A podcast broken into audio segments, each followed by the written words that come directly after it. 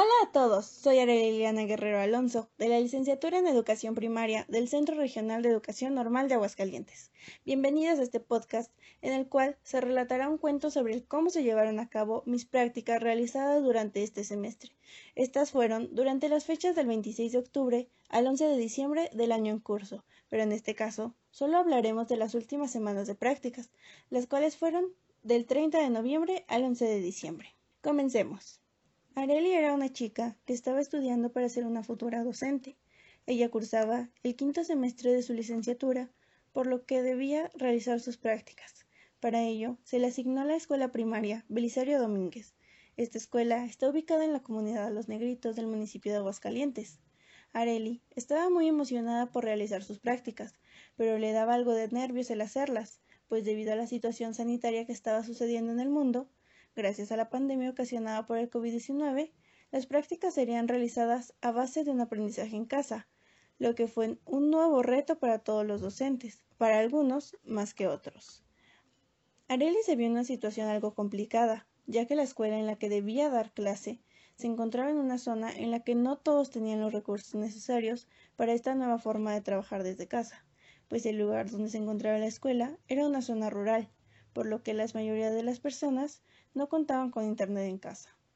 Cuando ya se acercaban las fechas de las prácticas, Arely conoció a la maestra titular del grupo, en la que ella estaría trabajando, la maestra Teresa, del quinto grado, grupo B. La maestra se mostró muy gentil con Areli, le explicó cómo estaban trabajando con los alumnos y cuáles eran las posibilidades que tenían los alumnos para que realizaran las actividades correctamente. Con la asesoría de la maestra Teresa, Areli realizó sus planeaciones de clase de acuerdo a las sugerencias que ella le había dado y asegurándose de que se cumplieran los objetivos de aprendizaje de cada una de las materias impartidas.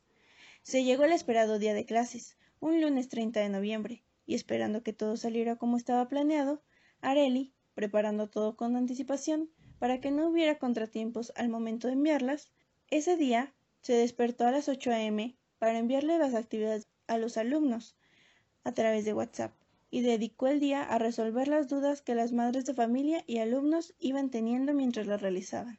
También se dispuso a realizar videos explicando ciertos temas que consideraba complicados para los alumnos. Uno de ellos fue sobre un desafío de matemáticas.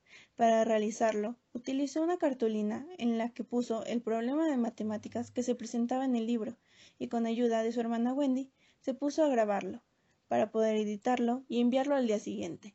Después de varios errores de grabación y de repetirlo unas cuantas veces, el video quedó bien para poder enviarlo.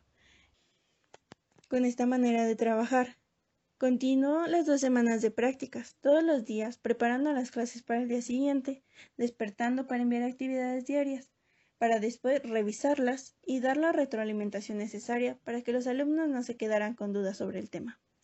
Areli, al estar casi por finalizar sus prácticas, se sentía feliz, ya que la metodología implementada sí estuvo dando buenos resultados, pues se veía que gracias a los videos y la retroalimentación, los alumnos sí estaban entendiendo los temas vistos durante estas semanas, así como también obtuvo buena respuesta de la mayoría de los padres de familia.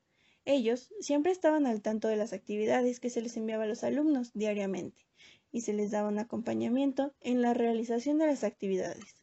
Areli, contenta con los resultados, dio por finalizadas sus prácticas y le dio gracias a la maestra Teresa por sus sugerencias y apoyo durante esta jornada, así como a los padres de familia y alumnos por su disposición para hacer las actividades. Podemos observar que en estas prácticas pudimos aprender a usar un poco más las tecnologías para impartir las clases, aunque me hubiera gustado poderlas implementar un poco más, pero debido a la situación en la que se encuentran los alumnos, solamente se trabajó con los recursos con los cuales se contaba.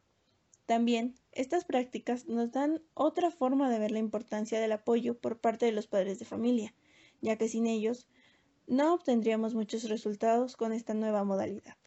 Pero también es importante que nosotros como docentes nos sigamos actualizando y busquemos distintas metodologías para poder trabajar de distintas maneras, no solamente como se está acostumbrado a hacerse, sino Intentar innovar nuestras prácticas para obtener los mejores resultados de nuestros alumnos.